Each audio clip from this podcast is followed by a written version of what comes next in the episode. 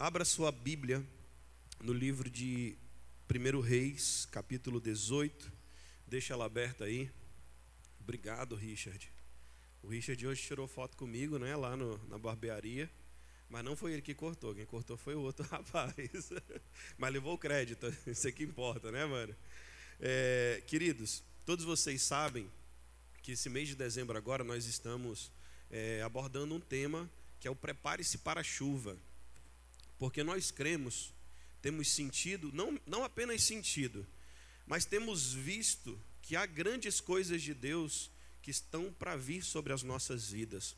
Em alguns casos já está até chegando. Sei de situações aí de pessoas que já estão até recebendo coisas sobrenaturais que não imaginariam.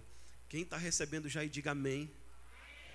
Eu já estou recebendo, gente. Esse mês de dezembro para mim já está sendo diferente. Eu nunca recebi dinheiro assim do nada, né, na minha conta. Esse mês apareceu lá, graças a Deus. Então, assim, é muita chuva mesmo. É muita chuva de Deus. É muita bênção de Deus, mas não é do nada não. Eu sei de onde veio, né? Mas assim, não, não era para vir. Mas nós cremos, não apenas cremos, mas sentimos, irmãos, que há um, um tempo novo de Deus que está para se manifestar sobre a terra e principalmente sobre os filhos de Deus. Quem é filho de Deus aí da glória a Deus? Nós que somos os filhos de Deus, que somos o povo eleito, nós seremos aqueles que farão a diferença. Porém, precisamos estar preparados para viver isso. Quantos de nós, né?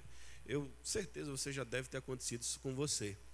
Você recebeu uma bênção, aquele negócio veio, foi maravilhoso, mas você não estava preparado. E aquela bênção foi embora, né?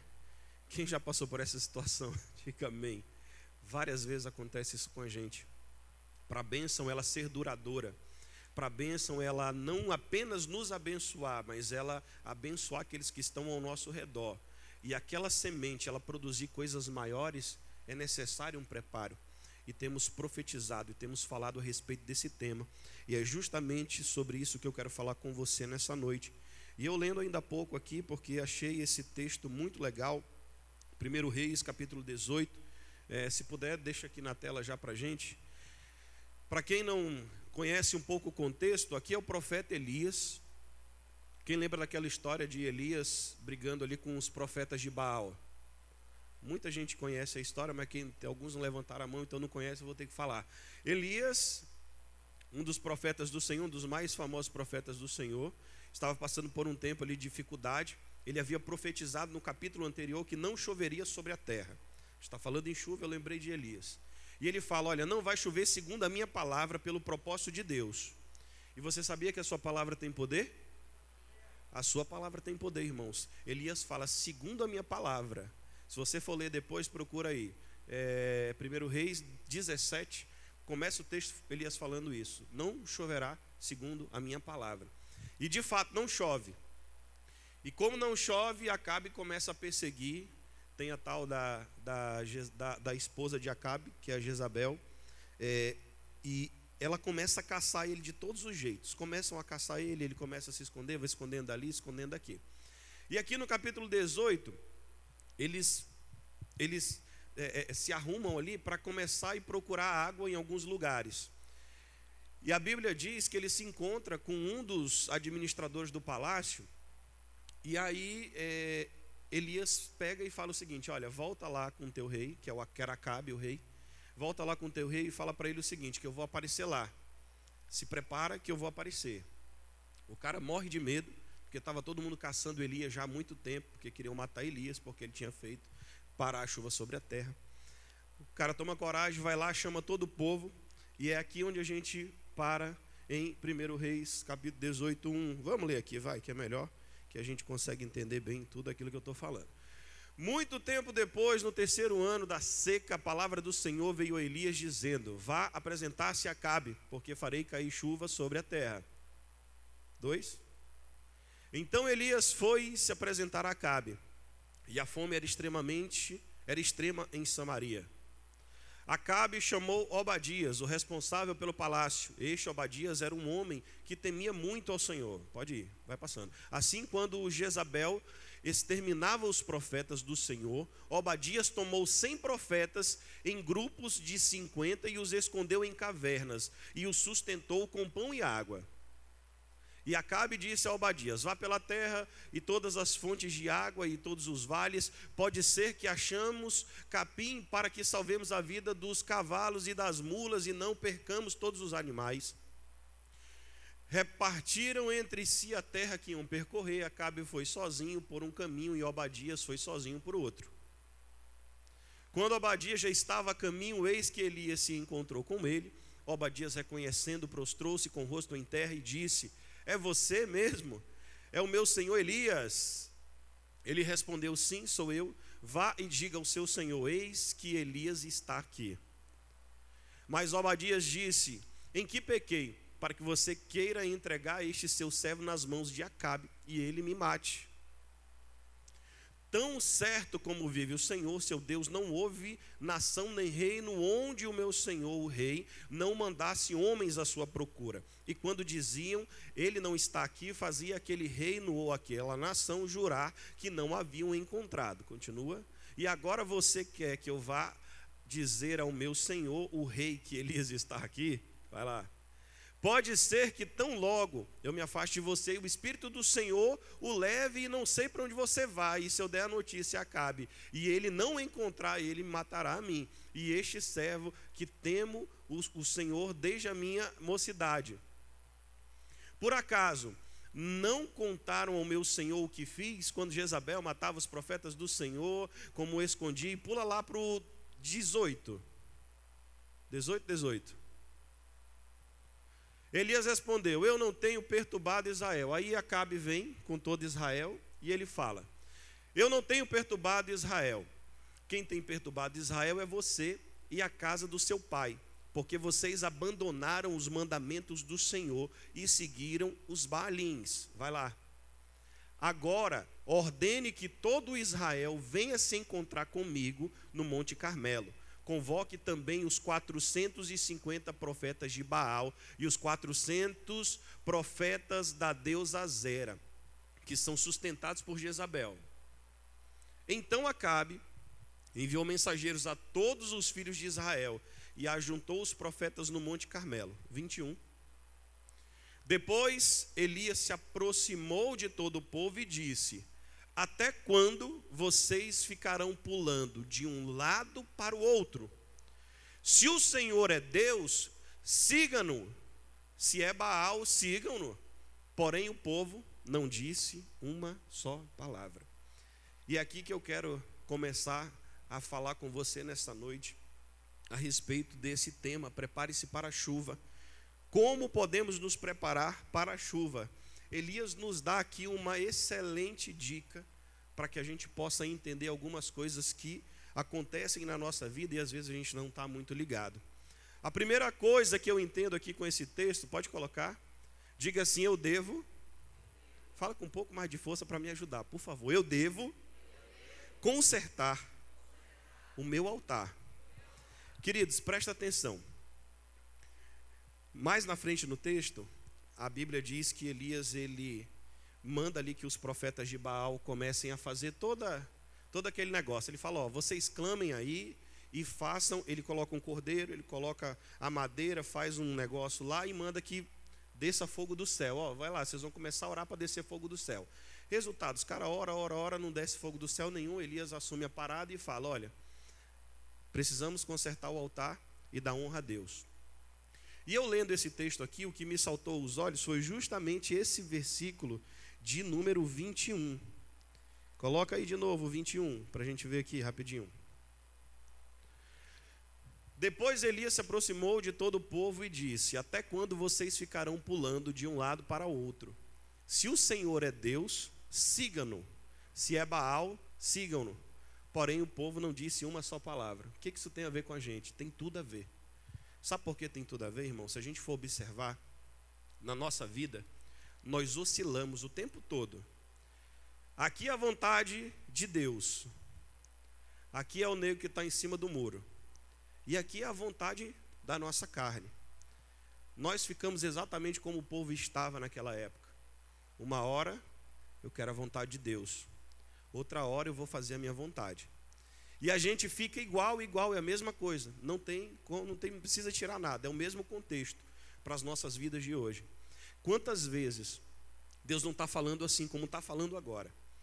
Eis que eu vou trazer sobre a terra um tempo novo, um tempo de chuva, um tempo onde as coisas grandes vão acontecer, um tempo onde os seus sonhos eles vão se manifestar, eles vão acontecer. Mas você continua nessa oscilação. Uma hora você crê que é verdade, outra hora você não crê tanto assim. Uma hora você quer buscar a sua vontade, quer buscar a sua vida, quer viver a sua vida, outra hora você não quer mais, você quer Deus. E nós ficamos o tempo todo oscilando entre Baal e entre Deus. E Deus me advertiu aqui quando eu estava lendo esse texto e me disse: Olha, é necessário para viver o tempo da chuva que nós consertemos os nossos altares. Precisamos, queridos, estar com o nosso altar em dias. O que é estar com o nosso altar em dias? Eu coloquei aqui, diga assim: eu preciso restaurar a minha intimidade com Deus. Eu coloquei o dois aí, coloca por favor. Alô? Aí, obrigado, meu irmão. Fica mais ligado aí, tá? Irmãos, consertar o altar é restaurar a nossa intimidade com Deus. Eu não sei, hoje de manhã eu estava falando na rádio a respeito de intimidade. E foi bastante interessante, eu recebi algumas mensagens depois a respeito disso, porque é tão difícil nós conseguirmos gerar intimidade com Deus. Você já percebeu que a maioria de nós, quando vai se aproximar de Deus, há sempre um protocolo? Joelho, aquele momento de contrição, e você, Pai, celestial, que estás no céu, eu quero chamá-lo agora. Há um protocolo desnecessário. Porque Deus, ele se apresenta conosco como pai. Eu, quem que é pai aqui, levanta a mão. Tem muitos pais aqui, então você vai conhecer. Quem que é mãe, levanta a mão. Então quem não é pai é mãe aqui, a maioria. Quem quer ser mãe, levanta a mão. Amém. Glória a Deus. Recebe aí no nome de Jesus. Ó, meu filho, eu posso estar falando o que for com minha mulher. Ele não tem esse negócio de, papai, por favor. Ei, pai, é pai, é pai, é pai, olha esse negócio aqui, pai.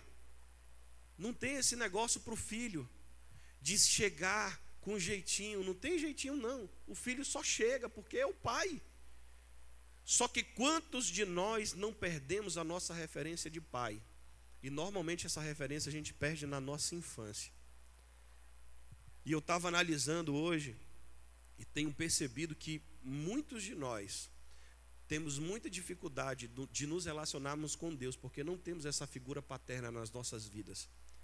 De alguma forma isso faltou. Mas eu quero te convidar nessa noite, no nome de Jesus, querido. Você tem um pai que te ama e quer ter intimidade com você. Amém? Você tem um pai que está o tempo todo de braços abertos, somente esperando para entender a tua necessidade. Meu filho, às vezes eu ligo para casa, ele botou na cabeça esses dias que ele quer cupcake. Ele quer cupcake azul, bem específico. Eu ligo para casa, estou falando lá com minha mulher, pai, meu cupcake azul. Tá bom, meu filho, eu vou levar um cupcake azul. Eu chego em casa, Oi, papai, já me dá um beijinho. Cadê meu cupcake azul? Aí, ô oh, meu filho, eu não trouxe o cupcake azul do meu filho, não. Eu vou sair para a igreja para trabalhar. Ele, pai, meu cupcake é azul, tá? Eu, tá bom, meu filho. Ele chega na igreja aqui, papai, depois do culto, compra o cupcake azul para mim. o filho, querido, tem intimidade com o pai. Mas infelizmente nós não temos a mesma intimidade com o nosso Pai Celestial. Nós não temos, às vezes, a coragem de chegar diante do nosso Deus e rasgar o nosso coração e dizer como estamos nos sentindo. Tem dias, esses dias foram mais especiais, que eu só chorei, cara. Só cheguei ali na presença do Senhor algumas vezes que eu vim aqui para a igreja. Coloco a música, eu tenho um jeitinho de falar com Deus, e sento ali no meu lugar e só baixo a cabeça e começo a chorar. E nesse choro há uma intimidade. Nesse choro há um relacionamento. Intimidade é relacionamento. muitos de nós estamos morrendo espiritualmente dentro da igreja porque não temos aprendido a desenvolver relacionamento com Deus. E querido, olha só, presta atenção. Eu vim aqui nessa noite como profeta do Senhor também te falar. É tempo de você restaurar o seu altar. O simples fato de vir à igreja não significa nada. Eu já andei muito tempo dentro da igreja, sentado no banco, às vezes até adorando a Deus aqui em cima com o altar quebrado, com o altar da minha vida despedaçado, com meu coração todo bagunçado, com a minha vida toda bagunçada. E uma coisa que eu entendo, querido, quando nós restauramos o nosso altar, quando nós restauramos a nossa intimidade com Deus, Deus ele começa a reestruturar todas as coisas dentro de nós. Tudo aquilo que está quebrado, tudo aquilo que está doente, Ele começa a cuidar. Eu levei o meu filho alguns dias atrás para o hospital. Fiquei com ele lá, ele quase quebra a cabeça. Teve um traumatismozinho, esse mesmo que pede cupcake. E lá com ele, eu tive a, a, a experiência de ver outras mães ali e percebi que no hospital, eu fui no hospital da criança, que 99,9% das pessoas que estavam com os filhos eram mães. Meninos grandes às vezes, eram mães, o pai não estava. E eu olhava ali, as mães passavam assim, tipo assim, olhando, pai está aqui? Aí eu parecia um ET andando no meio daquele povo. E ficava ali, ia para um lado para o outro, a gente foi para uma sala. Aí lá na sala tinha mais duas pessoas no leito. Aí uma das mãezinhas não aguentou, né? Mãe, mulher, às vezes não aguenta assim, ela tem que perguntar, mas cadê a mãe desse menino? Aí eu falei, ela está em casa cuidando de outros dois. E eu vim para cá. Parabéns! Aí eu, amém. Obrigado. Mulher, não vai brigar com seu marido depois não, viu por isso. Por que, que eu estou falando tudo isso, gente? Porque nesse tempo que eu estava lá com ele, eu aprendi a valorizar esse momento de estar junto dos nossos filhos. De você, às vezes, fazer coisas com seu filho que não é comum para você. Principalmente nós pais que temos toda uma rotina, um hábito, estar o dia todo na rua. Mas como é bom, ontem à noite o meu o bebezinho, a Nathalie, ele lá querendo dormir, né? A Nathalie, desce, vai deitar com teu pai. Eu estou num, tô num colchãozinho assim, né, no chão. Aí ele foi lá e deitou lá do meu lado. Ele olhava para mim e pegava no meu peito assim, né? Eu falei que não tem peito não, rapaz. Fica aqui do meu lado só. Interesseiro, tão pequeno, mas já interesseiro. E ficou ali, eu comecei a fazer carinho na cabeça dele, carinho na cabeça dele, aí ele virou assim para o meu lado e tá, se aconchegou nos meus braços. Irmãos, é esse, exatamente esse o padrão de relacionamento que Deus espera de nós. É o filho que não tem medo de estar na presença do pai. É o filho que se aproxima do pai, independente de qualquer coisa. Tanto faz se ele está bem, se ele está mal, se ele quer alguma coisa, se ele não quer nada, se ele quer só perturbar o pai. Tem filho que às vezes vai lá só para perturbar o pai, né? O pai doido para descansar e ele fica lá pulando em cima da costa, pulando em cima da barriga e bate. Mas esse é o papel do filho. E aí eu te pergunto: você tem sido filho de Deus? Você tem desenvolvido esse padrão de relacionamento com Deus?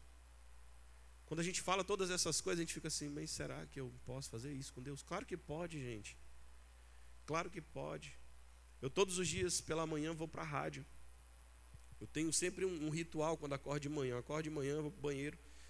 E estou lá no banheiro, às vezes eu começo assim, ó.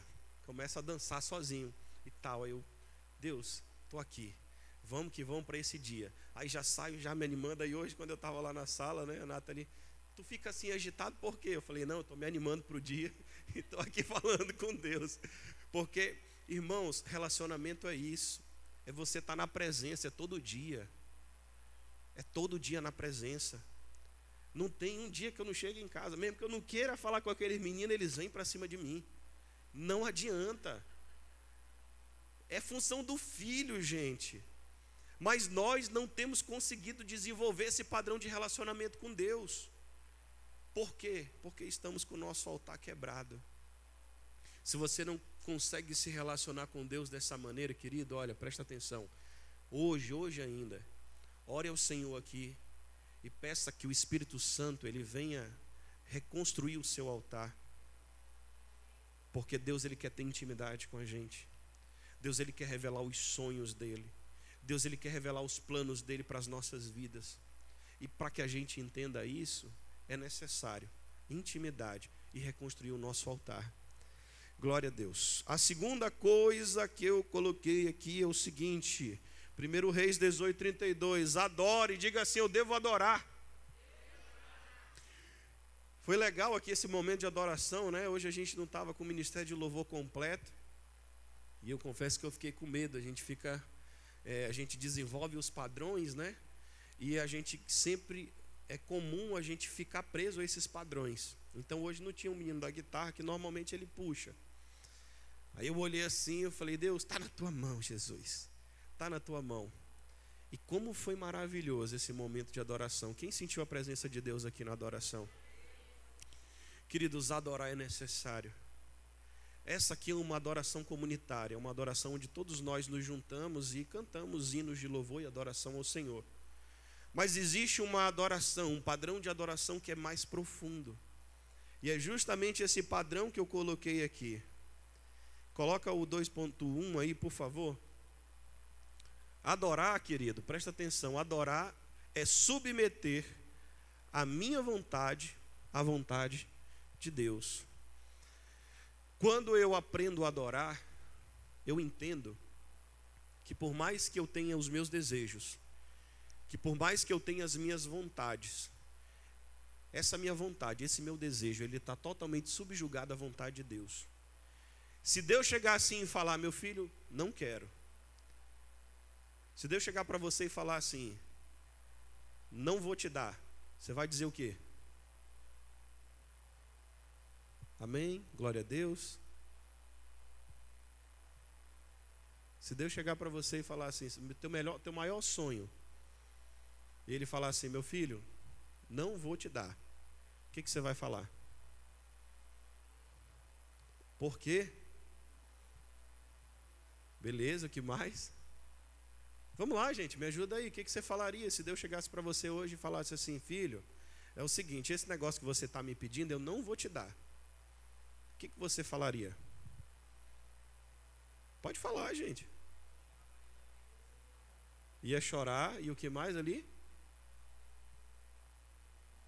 O pessoal fica com medo, né? De falar assim, Deus está me ouvindo. Irmãos, eu, falo, eu não gosto de fazer esse tipo de pergunta, porque normalmente Deus ele vem e nos confronta depois com essas coisas. Mas eu não estou pedindo muita coisa de Deus mesmo, tá legal. É, coloquei você na fogueira, né? Irmãos, acontece isso diversas vezes. Que Deus ele chega conosco e nós estamos colocando e apresentando uma coisa diante dele porque nós queremos. O meu filho está pedindo cupcake, mas eu não posso dar doce para o meu filho porque quando ele come doce, ele fica doido, literalmente doido. Ele fica correndo de um lado para o outro. E para dormir é, é só a misericórdia de Deus. Ele fica agitado. O açúcar parece adrenalina no sangue dele. Então eu não dou cupcake para ele de noite. Se eu vou dar, eu vou dar de dia. Só que tem coisas que ele me pede que eu não dou. Ele quer comer pizza todo dia. Pai, compra pizza. Pizza. É, meu irmão, lá em casa é só isso daí. É pizza. É casa de gente em forma, né? É, pois é. Mas se Deus chegasse para você e falasse isso, filhão, vou te dar não. Alguns fariam, né? Como ouvi de alguém aqui que falou assim, por quê? Queridos, presta atenção. A mais pura forma de adoração é você submeter a sua vontade à vontade de Deus. Esse daqui é um, do, é um dos níveis mais profundos que se tem. E que nós precisamos aprender a desenvolver nas nossas vidas. Nós queremos muitas coisas o tempo todo. A gente está falando aqui, prepare-se para a chuva. E você já fica eita, esse ano vai meu negócio, vai bombar, isso daqui vai bombar, isso daqui vai acontecer, isso daqui vai acontecer. Se não acontecer, você vai continuar adorando a Deus com a mesma intensidade? Amém, gostei de ver, gente. Se não acontecer, você vai continuar glorificando o nome do Senhor do mesmo jeito? Eita Jesus, que igreja abençoada! Querido, é justamente isso, irmãos. Foi o que o pastor Flaviano falou um pouquinho aqui, ainda há pouco. Se Deus fizer, aquela música, né? Se Deus fizer, Ele é Deus. Se não fizer, Ele é Deus. E não podemos nunca atrelar as nossas vontades à vontade de Deus. Porque a Bíblia diz que a vontade e os planos do Senhor são muito mais elevados do que os nossos. Aleluia.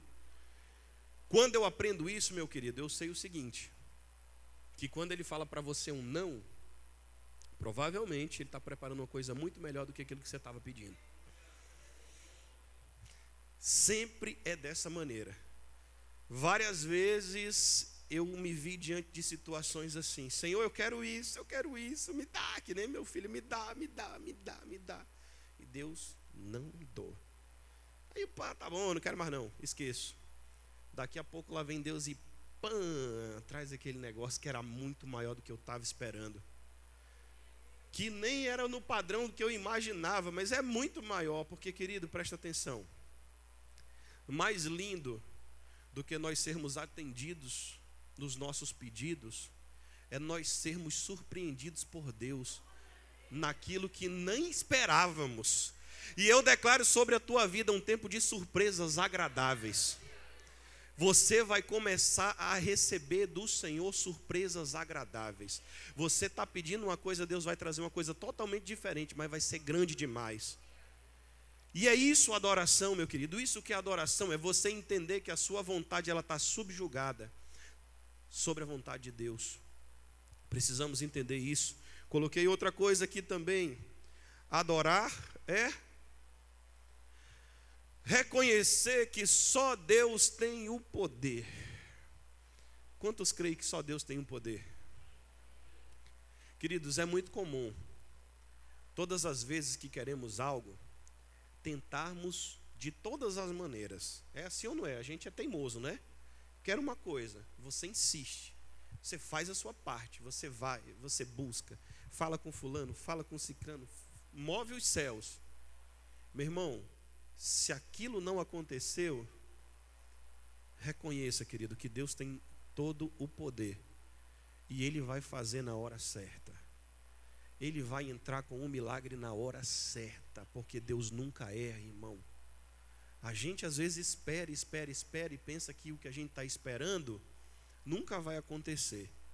Mas aí vem Deus, com todo o poder, e faz aquilo muito maior do que o que a gente esperava. E queridos, está se manifestando já sobre as nossas vidas isso. O que nós temos profetizado nesses tempos agora, nesse mês de, de dezembro, são coisas, são sementes que já vão brotar. E a partir de dezembro, a partir de janeiro, você já começa a colher os frutos dessas sementes. A partir de janeiro você já começa a ver as coisas, não você colhendo apenas, mas essas coisas sendo de forma abundante sobre a tua vida, que vai abençoar as pessoas que estão ao teu redor. Eu tenho aprendido que quando nós aprendemos a adorar, querido, o que Deus faz, ela transborda. O milagre, quando vem nas nossas vidas, ele transborda, ele não fica só para a gente. Ele fica, ele vai para todo mundo. Tem gente que às vezes nem ali está muito perto de você, mas é abençoada pela tua vida também. Receba essa palavra no nome de Jesus. A terceira coisa que eu coloquei aqui é ore inteligente, era inteligentemente, mas tá bom, oração inteligente está ótimo. Oração inteligente. Você sabia que às vezes a gente ora umas orações meia burra? A gente ora umas coisas assim sem nexo, sem, sem lógica, né? Querido, presta atenção. Eu vi aqui no texto, ó, abre aí para mim 1 Reis 18, 36. Olha só a oração que o profeta Elias faz. Quando chegou a hora do sacrifício da tarde, o profeta Elias se aproximou do altar e disse: Ó Senhor, Deus de Abraão, de Isaac e de Israel, que antes era Jacó, que hoje se fique sabendo que tu és Deus em Israel e que eu sou o teu servo, segundo a tua palavra fiz todas essas coisas. Sabe qual é a oração inteligente, querido? É aquela oração que você ora em conformidade com a palavra.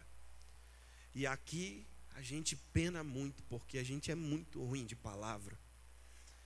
Nós pecamos muito porque não conhecemos as Escrituras não conhecemos os segredos que tem na Bíblia. E todas as vezes que for orar, meu irmão, presta atenção, você precisa entender que há formas de você orar. Intimidade é uma coisa, intimidade, eu chego na presença do meu pai para conversar com ele. Oração é outra coisa. E aí eu coloquei duas coisas aqui, ó. A oração inteligente, ela tem, primeiro, 3.1, clamor. Abre para mim 1 Samuel 1:10. 1 Samuel 1:10. A oração inteligente, ela tem clamor. 1 Samuel 1:10. Vamos ler tudinho aqui, que é muito legal essa história. Todo mundo já conhece, que o pastor já pregou um monte de vezes nesse tema aqui. Ó. E Ana, com, arma, com amargura de alma, orou ao Senhor e chorou muito. Ela fez um voto dizendo: diga assim, voto. Oração importante tem voto, viu? Todas as vezes que Deus ele vê um desafio, Deus ele entra no negócio. É você colocar um desafio para o Senhor. Senhor, se o Senhor fizer isso, eu vou glorificar o teu nome. Deus ele entra no negócio. Ana fez um voto dizendo: Senhor dos exércitos, se de fato olhares para a aflição da tua serva e te lembrares de mim e não te esqueceres da tua serva e lhe deres um filho homem, ela foi específica. Diga assim: oração deve ser específica. Nós oramos sempre aleatoriamente, Senhor, faça a tua vontade, é legal. Mas Deus ele quer saber qual que é a tua vontade também. Deus ele não quer anular a nossa vontade, porque a, a, a tua vontade ela vai dar um padrão para Deus. A gente está, rapidinho, já continuo. A gente está num processo aqui de gravação, né? E eu estou em contato com o Fábio Aposan. Nós mandamos para ele cinco canções. Ele mandou mensagem para mim e falou: Pastor, as cinco canções são top, eu acho que vai dar trabalho, porque era para gravar só duas. Ele falou: Nós vamos ter que gravar as cinco. Falei: Amém, glória a Deus, pode gravar as cinco aí, meu irmão. Mas, pastor, é o seguinte: manda para mim uma referência, ou pelo menos duas referências, para cada música que o senhor me enviou. Eu falei: Cara, que interessante. Ele foi mais específico ainda. Você pode mandar referência tanto da igreja, tanto gospel quanto secular. Não interessa, eu quero uma referência de sonoridade. Aqui ele estava sendo o quê? Específico. E presta atenção, isso daqui é para gravação de uma música. Quantas vezes nós não somos específicos com Deus?